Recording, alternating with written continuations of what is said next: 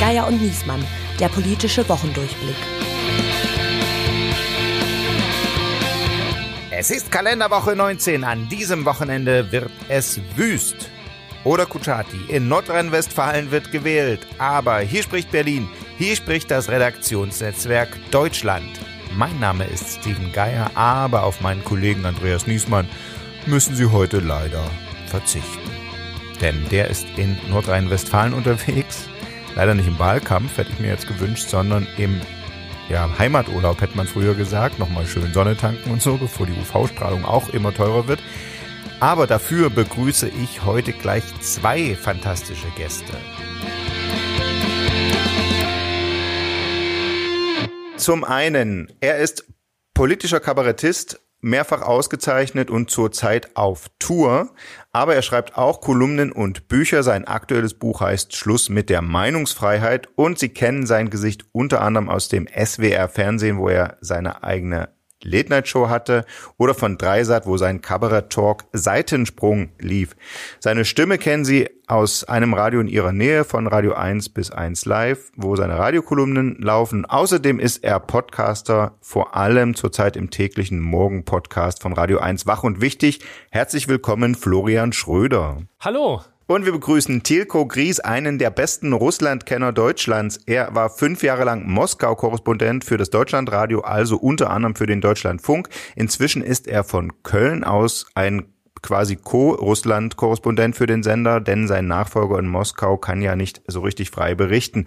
Tilko hat in Leipzig, Jena und Ljubljana studiert, danach äh, beim MDR und bei D-Radio Wissen gearbeitet und später unter anderem die Informationen am Morgen im Deutschlandfunk moderiert, wo man in dieser Tage wieder hören kann, wenn es um Russland und die Ukraine geht. Herzlich willkommen, Thielko. Hallo. Und zu dritt reden wir über folgende Themen der Woche. Was nun, Herr Putin? Wie es im russischen Krieg gegen die Ukraine weitergeht? Ich bin zutiefst überzeugt. Putin wird den Krieg nicht gewinnen. Grüne an die Front, Baerbock in Kiew, Habeck in Schwedt und warum die Ökopartei im Krieg eine so gute Figur macht? Ich will sie ihr nicht verkackeiern und ihnen auch nicht irgendwie den Himmel rosa-rot malen. Es kann sein, dass es an irgendeiner Stelle hakt. Und erst Kiew, dann Kiel, dann Düsseldorf und dann, warum die NRW-Wahl für Friedrich Merz so wichtig ist. Ja, wenn der, das größte Bundesland der Bundesrepublik Deutschland wählt, dann ist das wie eine kleine Bundestagswahl.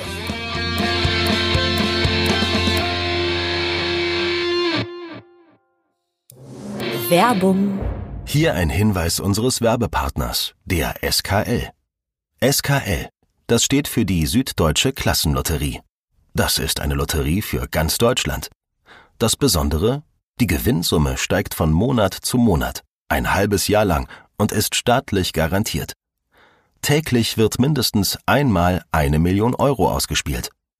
Nutzt also eure Chance mit einem Los. Die nächste Lotterie beginnt am 1. Juni.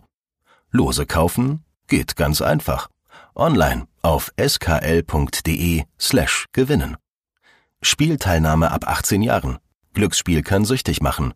Info unter skl.de slash Spielsucht. Werbung Ende. Und natürlich fangen wir auch äh, mit Russland an. Die Woche hat ja mit einem regelrechten Antiklimax begonnen. Äh, Wladimir Putins große Rede zum Tag des Sieges am 9. Mai fiel ja überraschend unspektakulär aus. Äh, Tigo, vielleicht fangen wir mit dir an. Konntest wenigstens du als Kreml-Astrologe daraus ableiten, wie der Krieg nun weitergeht? Ich konnte zumindest daraus ableiten, dass er weitergeht. Also ähm, viele hatten ja befürchtet, Generalmobilmachung und ähm, so konkrete Pläne äh, würden da vielleicht vorgestellt und jetzt wüssten wir sozusagen, äh, was was übrig bleibt von der Ukraine. Also um es mal so so zu, zugespitzt zu sagen. Ähm, und ich habe dann auch gemerkt, dass viele so in äh, ich die, die, die auch die es auch gehört haben in Deutschland ganz froh waren, dass eben so die die Eskalation nicht erklärt worden war und da habe ich mich ein klein bisschen gewundert, denn ich finde eigentlich, dass das was da abläuft ähm, schon reichlich Eskalation ist, äh, jeden Tag wieder aufs Neue. Ähm, ja und dieser Kreml-Chef und seine Leute, die ähm, wollen diesen Krieg so schnell nicht beenden. Sie haben ihre Ziele bislang nicht erreicht bekanntlich und ähm, sie wollen natürlich und müssen auch für ihr politisches Überleben auch noch etwas erreichen und deswegen ja also deswegen wird das wird es leider leider weitergehen.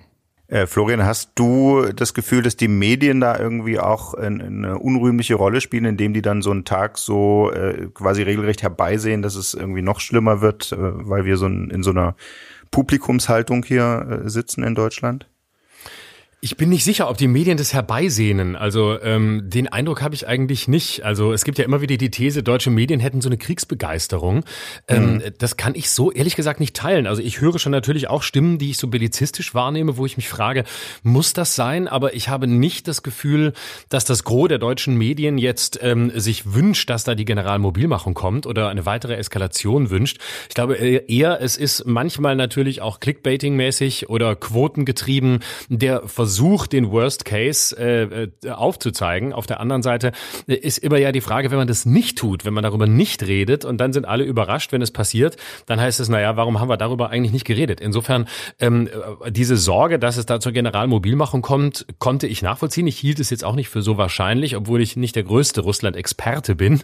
Aber ähm, dass darüber so berichtet wurde, wie es getan wurde, da kann ich jetzt ehrlich gesagt, den kann ich jetzt so auf die Medien nicht so hart draufhauen, wie es manchmal, mhm. ähm, wie ich finde, finde, auch ein bisschen wohlfeil getan wird worüber ja viel spekuliert wird schon seit längerem, ist ja Putins Gesundheitszustand. Und auch deswegen hatten ja viele auf diesen Auftritt äh, gewartet. Alles mhm. Mögliche wird ihm dazu äh, geschrieben. Irgendwie, warum ist er so aufgedunsen und ist da irgendwie Parkinson im Spiel oder sowas? Mhm. Äh, äh, Tigo, du hast ja die ganze Rede im O-Ton sicher äh, verfolgt. Was, was sagt ja. deine Ferndiagnose? Wie geht's Ihnen? ich bin, bin ja Kreml-Astrologe und, und Hobbymediziner. Nee, Quatsch. Also ich, ich kann es natürlich, niemand weiß es. Niemand außerhalb des Kremls weiß es. Also ich kenne niemanden, der da sozusagen wirklich eine treffsichere Prognose abgegeben hat. Und was habe ich nicht alles schon gehört in den letzten Jahren? Also da war schon alles Mögliche dabei. Schweres Rückenleiden, Prostatakrebs und noch so und so viele Monate und so. Ähm, nichts davon ist eingetreten. Das Aufgedunsene, klar, also wer die, das Gesicht vergleicht, wie der heute aussieht, mit dem wir vor ein paar Jahren aussieht, der weiß, was man alles machen kann ähm, äh, an Gesichtern. Das macht er eben auch. Äh, angeblich schwimmt er jeden Vormittag. Also jetzt zu Kriegszeiten weiß ich nicht, aber früher scheint es so gewesen zu sein. Immer vormittags irgendwie so ein, zwei Kilometerchen in seinem in seiner Residenz da bei bei Moskau. Während der Pandemie war es ja und es gab es jetzt auch rund um den Krieg so ganz am Anfang. Da saß er immer schon sehr arg schräg, immer so auf seinem Sesselchen und immer so ein bisschen mhm. nach links oder rechts geneigt und wo man sich so dachte, jetzt mal ein bisschen Anspannung, wenn du schon äh, deinem Nachbarn den, den quasi den Krieg erklärst. Aber ähm, das ja, bestätigt sich halt nicht. Also ich meine, der steht, der steht dann auf dem roten Platz, ja, und, und macht da seine, macht da seine Rede und ich finde ohne, ohne große Auffälligkeiten. Ich bin immer irritiert, äh, ehrlich gesagt, viel mehr als, als von, von irgendwelchen äh, kriegstreiberischen Medien, von den Versuchen von Medien, aber auch von anderen, ähm, in solchen Situationen über den Gesundheitszustand eines ja. Präsidenten zu sprechen. Ich finde das so schlimm und irritierend, und zwar aus mehreren Gründen. Äh, zum einen, weil Ferndiagnosen immer schiefgehen, also das weiß man ja. Ähm, das ist so eine, so eine sinnlose, tatsächlich astrologische ähm, Komponente, die da reinkommt, die gar nichts bringt. Und was bringt es uns denn, wenn wir wissen, dass Putin krank ist? Wir werden es nicht mhm. erfahren, solange er es uns nicht mhm. selbst sagt. Also kommen wir nicht weiter. Und das Zweite ist, dadurch, dass wir so im Nebulösen bleiben, finde ich, entsteht eine völlig falsche ähm, Entschuldigungshaltung diesem Menschen gegenüber. So als wäre das jetzt zu verzeihen, weil der Gesundheitszustand offenbar irgendwie schwierig ist. Also wir suchen da hm. irgendwie ein psychisches. Ich glaube, dass man sozusagen man sucht eine Rationalisierung ja. denkt sich, der hat vielleicht nicht mehr lange und will jetzt nochmal richtig genau. äh, irgendwie und, und sein Erbe nimmt, sortieren. Genau, und damit nimmt man ihn, und das finde ich so mhm. fatal, damit nimmt man ihn aus der Verantwortung für das, was er tut. Ganz am Anfang des Krieges war ja immer, ja, das ist ein Verschwörungsideologe und so. Und ähm, auch das ist er nicht. Sicherlich bedient er sich eines Verschwörungsmythos, indem er behauptet, die Ukraine entnazifizieren zu müssen. Aber meine These ist, der tut das aus einem knallharten Kalkül, der tut das sehr rational. Und da gibt's auch, auch keine Entschuldigung und kein, ach ja, es ging ihm nicht so gut. Das, das ging mir schon bei Terroranschlägen immer auf den Sack. Und zwar egal, ob es islamistische oder rechtsextremistische waren. Naja, der Täter ist halt psychisch krank. Damit macht man es sich so leicht. Und damit nimmt man Menschen aus einer Verantwortung, aus der man sie nicht nehmen darf.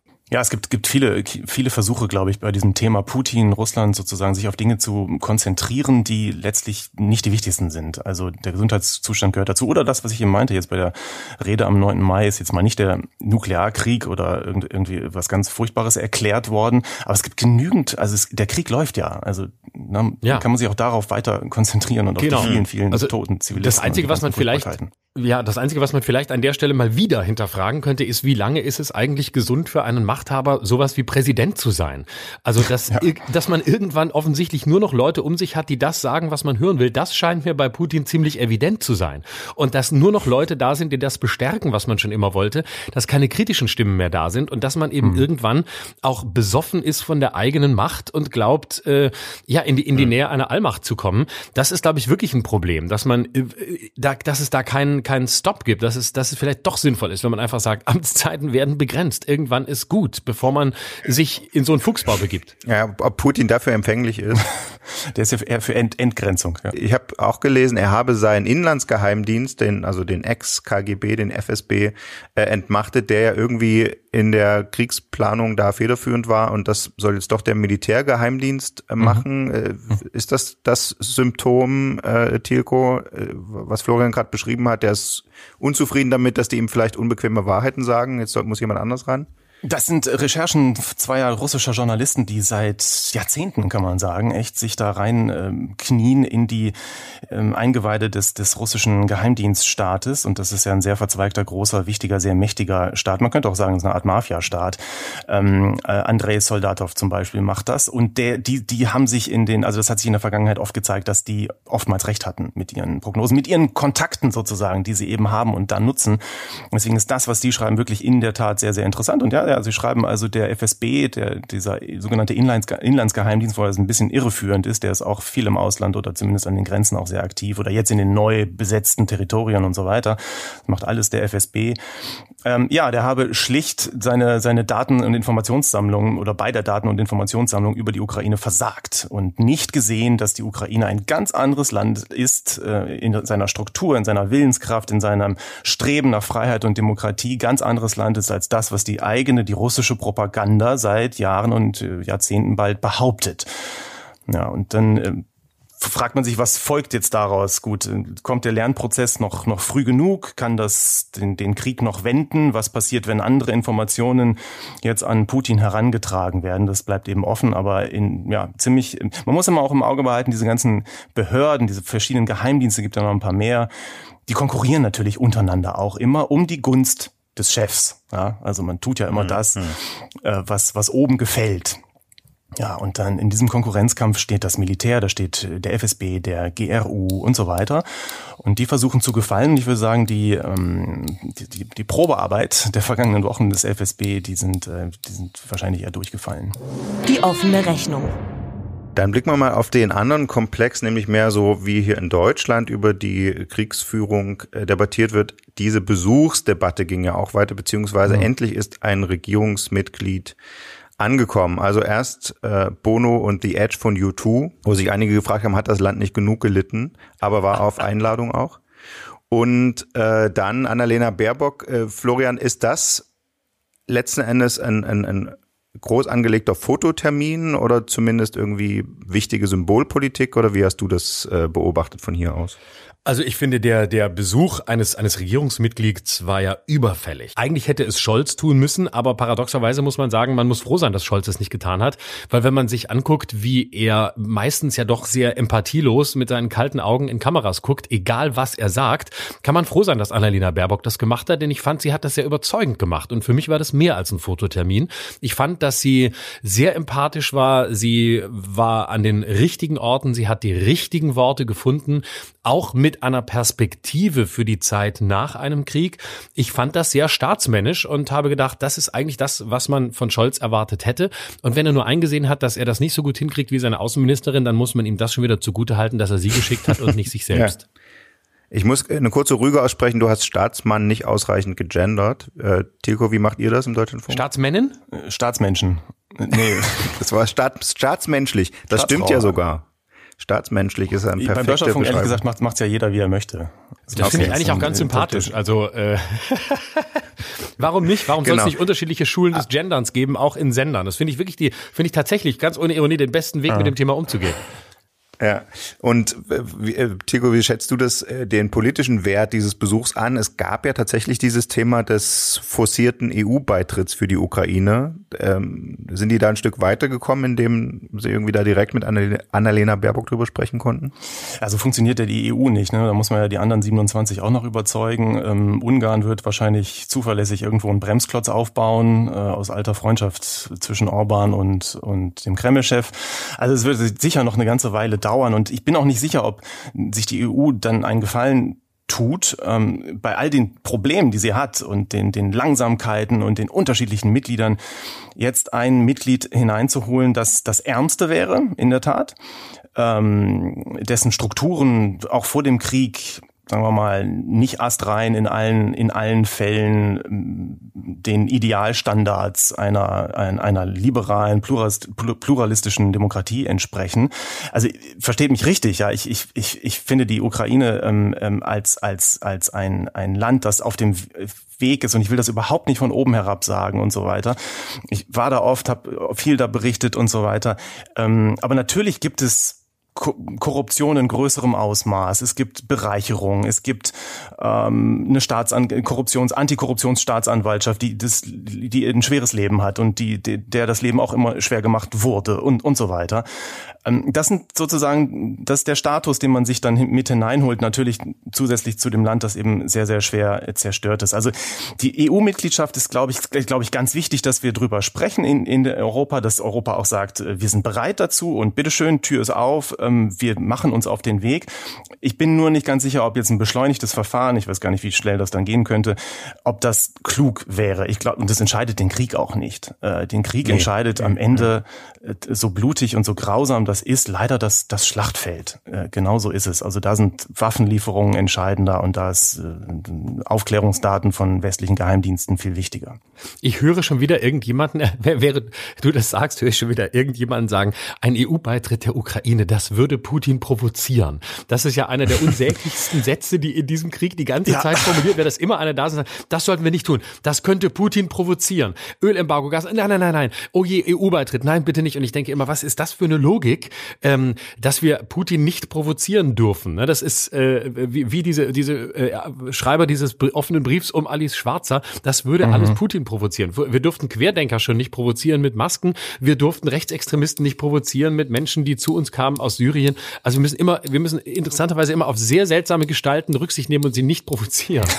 ja. Die K-Frage. Genau, Annalena Baerbock war in Kiew und hat da wirklich viel Lob äh, für bekommen, wie sie das gehandelt hat. Also da kam auch schon wieder die Debatte auf, wäre sie nicht doch kanzlerfähig gewesen. Äh, wir erinnern uns, dass sie ja äh, ihr ja die ja das zugeschrieben wurde, dass die Grünen bei der Bundestagswahl nur Platz drei geworden sind. Gleichzeitig war aber Robert Habeck, der Wirtschaftsminister in Schwedt, wo er quasi mit denen sprechen musste, die das geplante Ölembargo als erstes trifft, da die, die Mitarbeiter der Raffinerie über 1000 Leute, da bin ich dabei gewesen. Und ich muss sagen, auch Habeck hat nach wie vor äh, Kanzlermaterial, zum Beispiel dieses gleichzeitig Ernsthafte, dass er das da organisiert hat, wie die ohne russisches Öl auskommen könnten und gleichzeitig das Nahbare, dass er den Leuten das wirklich auf Augenhöhe erklärt hat. Also das war echt so, da war ich beeindruckt von, äh, dass der den nicht nach Mund geredet hat, wie das der Wojtke, der Ministerpräsident, der auch da war, teilweise gemacht hat, äh, quasi die Punkte ausgesprochen, für die er wusste, dass er Applaus kriegt. Äh, Habeck hat da auch die Klimaaktivisten, die da ab und zu die Pipeline blockieren, so verteidigt und sowas. Und das kam aber in dem Sinne auch gut an, dass die sich da ernst genommen gefühlt haben. Äh, jetzt ist die, die große Frage an euch beide, vielleicht Florian fängst du an, warum denkst du, machen die Grünen, zumindest die Spitzengrünen zurzeit so eine so viel bessere Figur bei diesem Umgang mit den, mit den Kriegsfolgen äh, äh als die SPD-Politiker. Stichwort äh, Scholz haben wir schon besprochen und Lambrecht ist das, worauf wir vielleicht noch kommen. Naja, also ich glaube, das sind verschiedene Faktoren. Ähm, das eine ist, die Grünen scheinen mir hinsichtlich dieses ganzen Verhältnisses zu Russland am unbelastetsten zu sein. Ähm, Union und SPD haben da einfach eine andere Geschichte, schlicht weil sie auch länger, länger regiert haben und auch mehr Verantwortung tragen und entsprechend auch eher Leichen im Keller haben. Manche leben noch, auch wenn sie tot scheinen, wie Gerhard Schröder. Ähm, ich glaube, dass die Grünen von daher von einem anderen Punkt starten. Dann hat es aber auch viel tatsächlich mit diesen beiden Personen zu tun. Und äh, dass Annalena Baerbock eine gute Außenministerin werden würde, schien ja relativ früh klar, weil das einfach ihr Feld ist.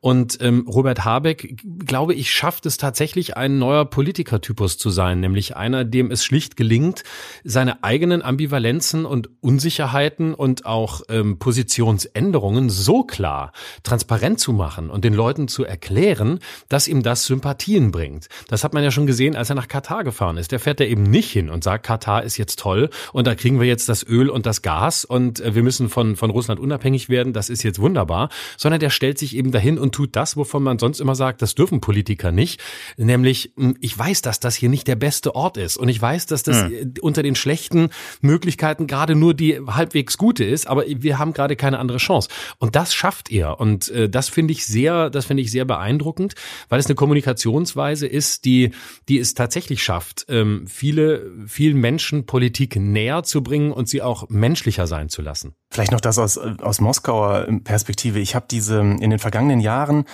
die Steinmeiers, Gabriels, Schröders, Merkels, und das sind ja auch schon verschiedene Parteien, sozusagen alle aus der Nähe da mehrfach beobachten können und mir das angeschaut, wie das aussieht. Diese, diese, mm, das hieß dann immer Dialog, wir müssen zum Dialog bereit sein, wir müssen mit den Russen reden, ohne die Russen geht nichts und so weiter.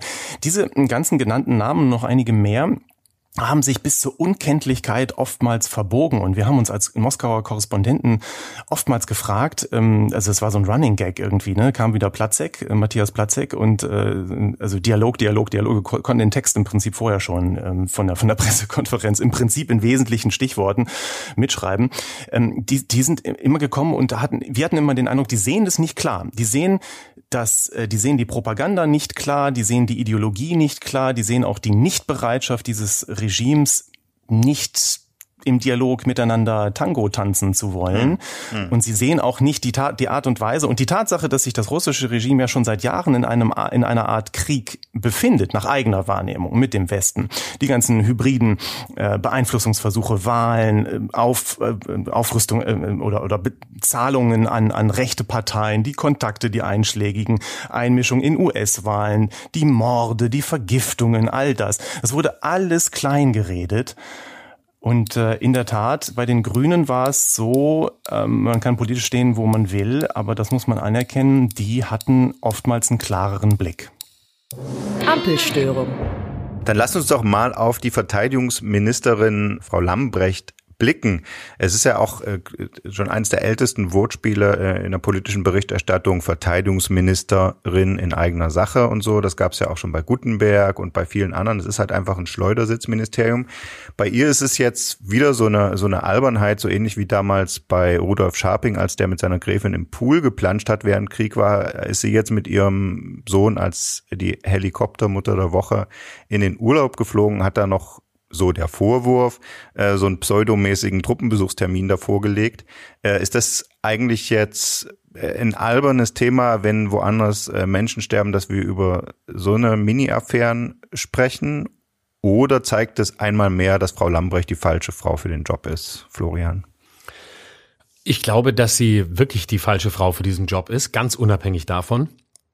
Ähm, das scheint mir evident zu sein. Ich fand, sie war eine ähm, respektable Justizministerin, aber das scheint mir das Peter-Prinzip zu sein, das hier am Werk ist, nämlich dass irgendwann jeder einen Schritt zu weit geht auf der Karriereleiter und äh, unnötigerweise hat man sie zur Verteidigungsministerin gemacht und man fragt sich, warum eigentlich? Warum hat man sie nicht einfach Justizministerin sein lassen? Das war ja in Ordnung.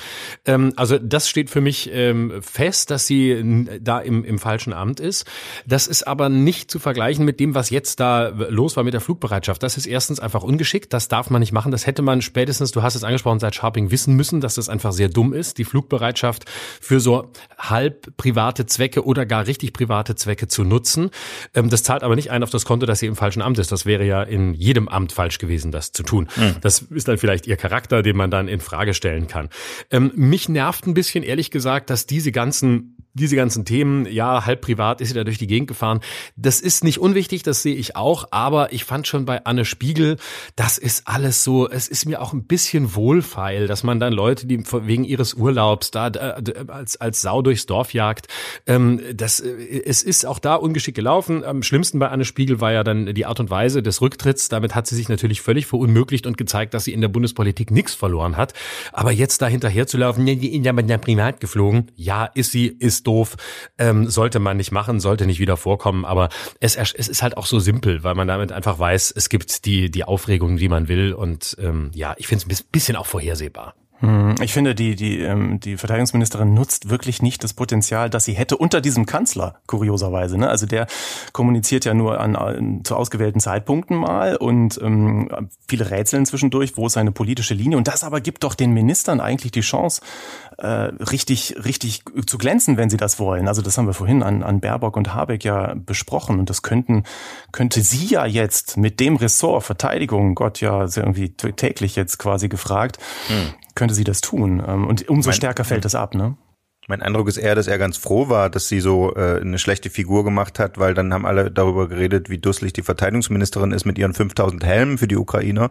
Äh, und, und es ist weniger direkt bei Scholz gelandet. Ne? Wenn die jetzt auch noch eine gute Figur machen will, wäre aufgefallen, wie zögerlich und dann immer wieder erst eine halbwegs gute Begründung gefunden, warum wir irgendwas nicht machen und zwei Tage später machen wir es und so. Das ist ja einfach ein unglücklicher Kurs. Es steckt dahinter vielleicht, also dass sie so schlecht ist, ist vielleicht auch Teil davon, dass die ganze SPD-Linie so unklar ist. Ne? Also das hieß, man sammelt Mittelmaß um sich herum, damit das eigene Mittelmaß nicht so auffällt. Das ist ja eine bekannte das, Strategie, oder? Das ist doch häufig so, ja. Man sagt doch immer, dass, dass äh, gute A-Leute auch A-Leute um sich versammeln und schlechte A-Leute B-Leute und B-Leute meistens C-Leute. Und hier scheint mir das B- und C-Prinzip am Werk zu sein. Ja, man kann ja mal gucken, wer aus Angela Merkels Kabinetten von CDU-Seite alles noch was geworden ist. Ne? Apropos B-Leute im, im Scholz-Kabinett, Karl Lauterbach, da haben ja ohnehin schon viele gewarnt, dass er als Experte besser taugt denn als Minister, ja. hat nun schon wieder eine Rolle rückwärts hingelegt bei diesem Triage-Gesetz. Also da gab es ja den Streit, ob die Ärzte, wenn jemand bereits beatmet ist und jemand anderes hat bessere Überlebenschancen in so einer medizinischen Krise, ob man dann dem das Sauerstoffgerät abstellen darf und jemand anderen daran hängen darf. Das ist ein hochumstrittener Punkt und den hat die FDP wohl ihm gegenüber gegenüber durchgesetzt. Und als dann die berechtigte Kritik daran kam, hat er gesagt, ja gut, das habe ich mir nochmal anders überlegt. Das kannten wir ja vorher schon von dieser Quarantäneregelung. Und generell bei der bei der Corona-Politik hat er auch wirklich ganz unglücklich äh, agiert. Die Impfpflicht war ja auch so ein Trauerspiel. Ist das auch so ein so ein Lamprecht-Fall, dass äh, der Scholz gesagt hat, da setze ich jemanden hin, der mir irgendwie in Graben passt, aber der eigentlich gar nicht geeignet ist? Florian? Naja, ich glaube, bei Karl Lauterbach ist es ein bisschen was anderes. Ähm, er wollte das immer werden. Er wollte immer Gesundheitsminister werden. Es war äh, auch nach langem Zögern von Olaf Scholz in meinen Augen richtig, ihm jetzt diese Chance auch zu geben, damit er sich da mal beweisen kann, weil er ja seit Jahren so eine Art Schattengesundheitsminister war und weil man ja auch sagen muss, dass viele der Gesetze, die in den vergangenen Jahren verabschiedet wurden, so auch nur verabschiedet wurden, weil Karl Lauterbach als politischer Experte oder als expertierender Politiker sie mit beeinflusst hat. Das muss man klar sagen und äh, da war viel Gutes dabei. Ich ich habe trotzdem den Eindruck, dass hier schlicht das Problem ist, ähm, Wissenschaft und wissenschaftliche Arbeit ist eben was anderes als politische Arbeit. Und politische Arbeit als Minister heißt nicht zwangsläufig die Sachkompetenz zu haben, die Karl Lauterbach ohne Zweifel hat. Ähm, es ist schön, wenn die da ist, aber es ist letztlich ein eigenes Handwerk und es ist dann eben doch stark ein Managementjob. Und das scheint er mir nicht ausreichend drauf zu haben. Also man hat immer jahrelang gesagt, naja, da sitzen immer Minister, die wechseln die Ressorts und äh, was verstehen die denn überhaupt davon? Und jetzt sieht man, dass das ähm, eben teilweise doch nicht ganz so schlecht war, wenn jemand kommt, der eben seine Leute im Ministerium hat, die alles für ihn organisieren können, aber er kann repräsentieren.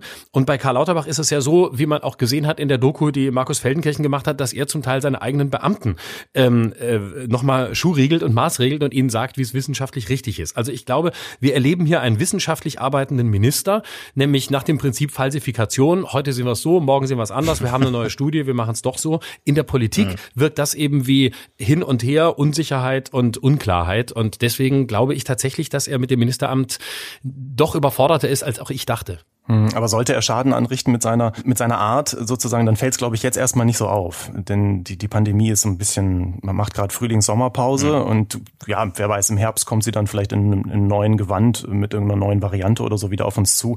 Und dann, ja, je nachdem, was uns dann beschäftigt, aber dann, dann könnte es wieder enger werden. Aber jetzt erst einmal, ich glaube, die SPD kann sich auch überhaupt nicht, und auch der Kanzler kann sich überhaupt nicht leisten, jetzt an dieser Personalie herumzuschrauben. Also Karl nee, Lauterbach bleibt, bleibt, bleibt, wo er ist. Und vielleicht ist das auch eine Chance. Ja, ja, klar, das wäre auch unangenehm. Aber gerade die Kritik, dass er ja nicht, dass er nicht der Corona-Minister sein sollte, gab es ja jetzt auch. Jetzt haben ja sogar die Haushaltspolitiker äh, der Ampel Parteien äh, ihm äh, so, so ein Werbeetat, so ein Öffentlichkeitsarbeitsetat im nächsten Bundeshaushalt blockiert, wenn er nicht äh, noch in diesem Jahr einen Gesetzentwurf für die Cannabis-Legalisierung vorlegt.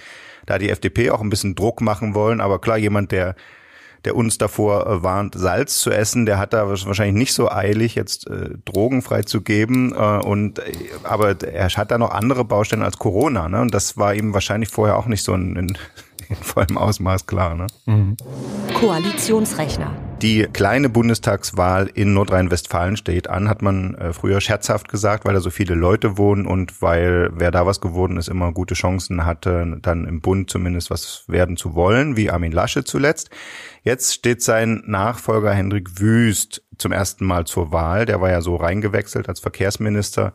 Tilko, du lebst in diesem Bundesland. Ja. Wenn ich richtig informiert Sollen wir, sollen wir Mitleid haben?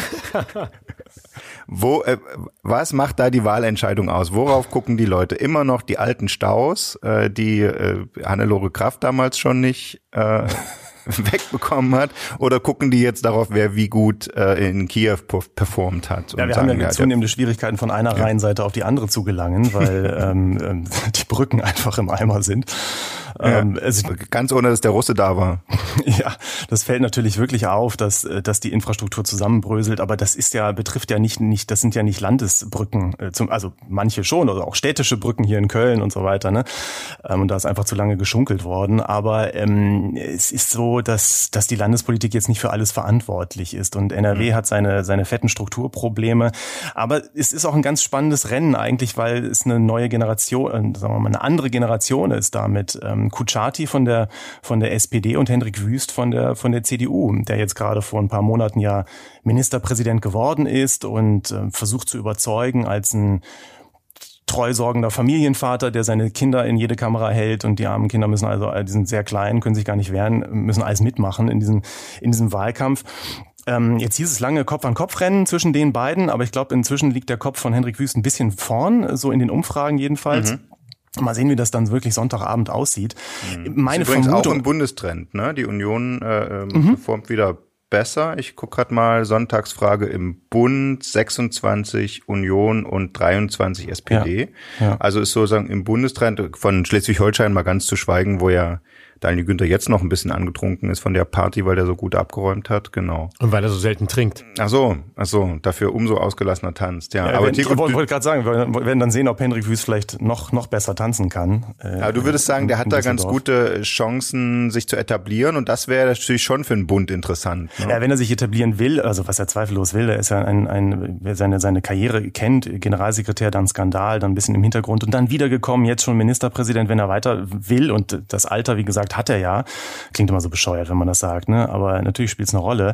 Äh, dann muss er natürlich jetzt gewinnen am Sonntag, sonst ist es wieder ein Setback mit unbekanntem Ausgang. Und es könnte ihm ja tatsächlich gelingen. Vielleicht kriegt er dann mit sehr starken Grünen zu tun, wer weiß, also wie die, wie die Koalition aussieht. Ich bin gespannt, wie die FDP abschneidet, mhm. ähm, wie die wahrgenommen wird. Ähm, ich frage mich natürlich schon, also das ganze Bundespolitische, was wir jetzt besprochen haben, auch Krieg äh, sozusagen, welche Wirkung hat das auf, auf die Landtagswahl? Ich persönlich kann das gar nicht so richtig auseinanderklamüsern. Und deswegen bin ich sehr gespannt auf das Wahlergebnis. Florian, wärst du dann eigentlich sauer, wenn jetzt tatsächlich der, der Wüst, den man wirklich schlecht karikieren kann, tatsächlich noch äh, dem Friedrich Merz die nächste Kanzlerkandidatur da womöglich streitig macht? Der ist ja viel dankbarer für einen Kabarettisten, Herr Merz. Ja, aber weißt du, das ist gar nicht so sehr mein Kriterium. Ich nehme, was ah. kommt und ähm, ich habe mir absolut abgewöhnt, die Welt äh, zu sehen in der Parodierbarkeit äh, ihrer Persönlichkeiten. Äh, überhaupt nicht. Dann wirst du nur unglücklich. Also ähm, mhm. äh, da, dafür ist das Parodistische auch nicht wichtig genug. Schön. Es ist natürlich schön, wenn es so einen März gibt, weil äh, da kommen halt auch mal Sätze, die man bei sehr vielen anderen ähm, äh, nicht hört. Äh, da ist auch mal die Freude an der Zuspitzung und der Übertreibung und auch der unfreiwilligen Komik ist schön, aber ähm, ich komme auch mit Wüst klar. Ja, okay. Na, man entdeckt ja dann vermutlich auch immer noch Sachen. Ne? Ja, Die, ja, ja. Und wir hatten Stauber, wir hatten Oettinger. Insofern wissen wir, so viele Knallchargen wird es in einem Jahrhundert nicht geben. Das letzte Wort. Genau so wird es jetzt an dieser Stelle künftig immer heißen. Das letzte Wort haben nicht ich, haben nicht die Gäste, hat nicht Andreas Niesmann, wenn wir ihn nächste Woche hier wieder begrüßen dürfen, sondern das letzte Wort hat künftig an dieser Stelle der Hörer oder die Hörerin und das sind natürlich Sie da draußen. Äh, wir haben in der letzten Woche an dieser Stelle schon dazu aufgerufen, dass Sie uns doch gerne Feedback schicken mögen per E-Mail an die Adresse berlin.rnd.de berlin.rnd für Redaktionsnetzwerk Deutschland.de und es ist schon einiges gekommen. Ich würde mal sagen, äh, Kritik und Lob so 50-50. Und daraus werden wir für nächste Woche jemanden ziehen, den wir dann anrufen. Und so wird künftig an dieser Stelle immer jemand von Ihnen das letzte Wort der Folge haben. Schreiben Sie uns, was war gut, was war nicht gut, welche Themen fehlen Ihnen bei uns im Podcast oder überhaupt in der politischen Berichterstattung. Wir sind gespannt. Berlin.rnd.de bitte. Und äh, bis dahin habe ich an der Stelle noch das letzte Wort. Ich bedanke mich bei Tilko Gries vom Deutschlandfunk und bei Florian Schröder zurzeit auf Tour und bei Wach und Wichtig jeden Morgen zu hören. Vielen Dank fürs Mitmachen. Danke dir. Danke für die Einladung. Und danke den Hörern fürs Zuhören und bis nächste Woche. Ciao. Tschüss.